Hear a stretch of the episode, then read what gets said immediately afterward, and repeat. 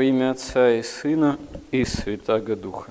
Когда книжники и фарисеи стали упрекать Господа, что Он больше всего общается с мытарями и блудницами, Господь отвечает им такими примерами, что если из вас кто потеряет одну овцу из сотни, не оставляет ли он 99 овец и идет искать эту потерявшуюся.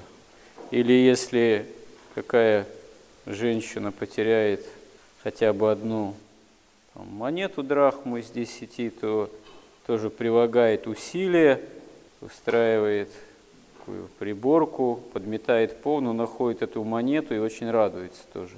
Даже созывает там, соседей, подруг, так же, как и радуется хозяин овцы, ты потерянной.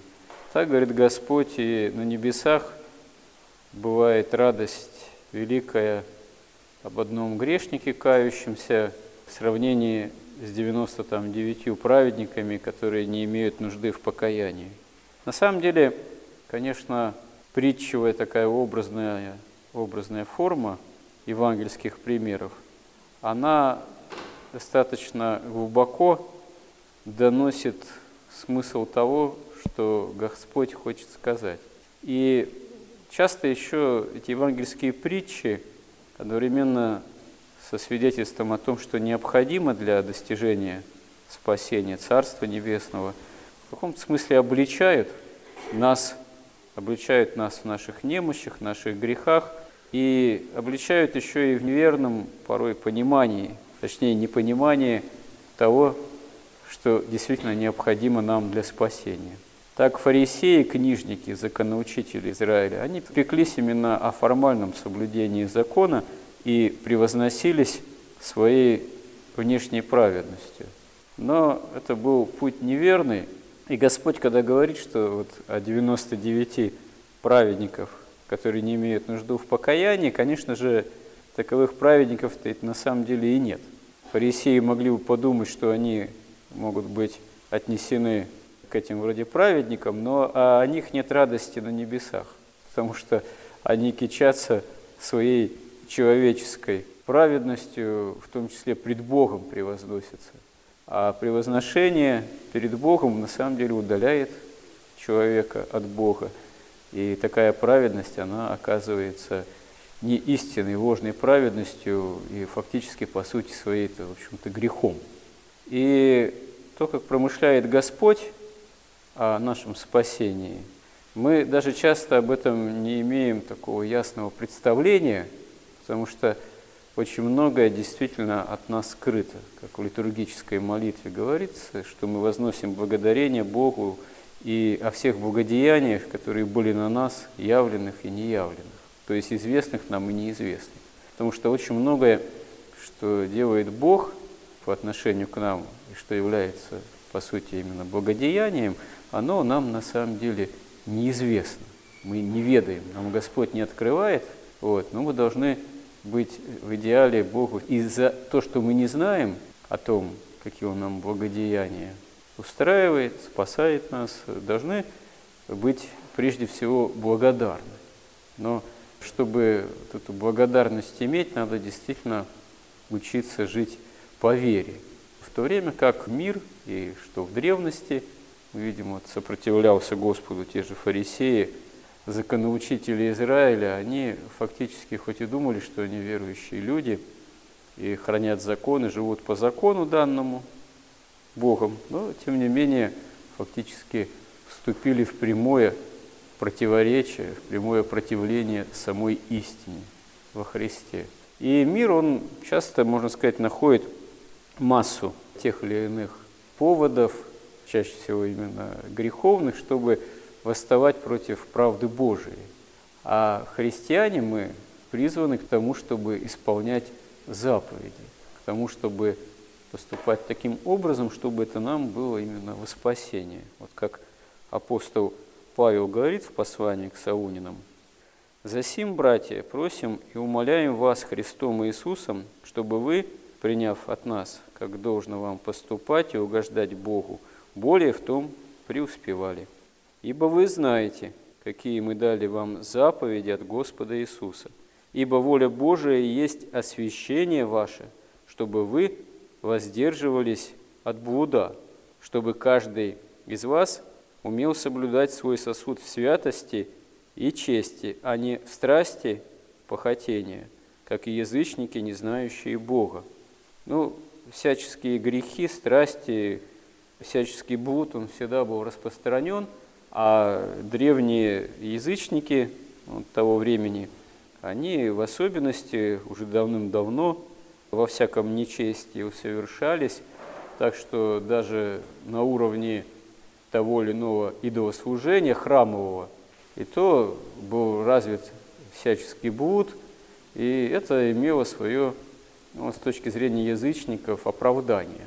Мало того, те, кто обратились ко Христу, кому проповедовал апостол Павел, они через какое-то время, некоторые из них, стали пытаться оправдывать вот, те или иные будодеяния, пытались как-то это с верой во Христа совместить, в чем их апостол Павел и обличает. Но вот мы можем обратить внимание, что в наше время современный мир, его главный такой пафос, он именно в чем? В оправдании греха. Пресловутая там толерантность, политкорректность, которая на Западе так распространена, это прежде всего ведь толерантность и политкорректность, и попытка принудить всех по отношению к таким порокам, которые вот здесь в Священном Писании Богом прямо обличаемые, примеры Содома и Гаморы – это примеры даже уничтожения за такого рода грехи целых городов. И вот современный мир, он пытается навязать тем, кто еще этому противится, в том числе христианам, то, что это нормально, то, что это в порядке вещей, то, что грех – это такое свойство человеческой природы, такой образ жизни, без которого никак по-другому, собственно, нельзя, и поэтому все должны именно так жить, и ни в коем случае не должно никакое слово обличения звучать.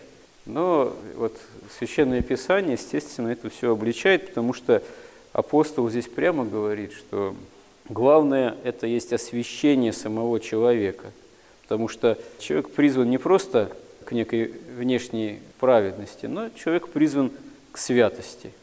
А э, любой блуд, любая нечистота этому, конечно, является прямым препятствием. И далее апостол говорит – чтобы вы ни в чем не поступали с братом своим противозаконно и корыстолюбиво, потому что Господь мститель за все это, как и прежде мы говорили вам и свидетельствовали. Ибо призвал нас Бог не к нечистоте, но к святости. Итак, непокорный не покорен не человеку, но Богу, который и дал нам Духа Своего Святого. То есть э, вот непокорность действительно заповедям Божиим, это есть э, не просто отрицание необходимости ну, какой-то, так сказать, абстрактной, что ли, нравственности, вот, просто самой по себе важной. Да, человек, конечно, он волен жить, как ему хочется.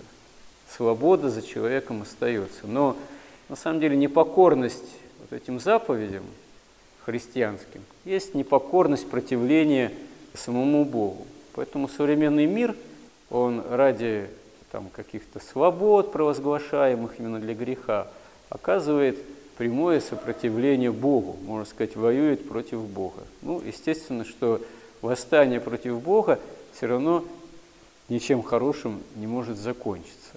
Такого рода восстание против Бога, против Его заповедей, в конечном счете приводит и приведет к распаду самой цивилизации человеческой, о чем Апокалипсис, Откровение святого апостола Иоанна Богослова и свидетельствует.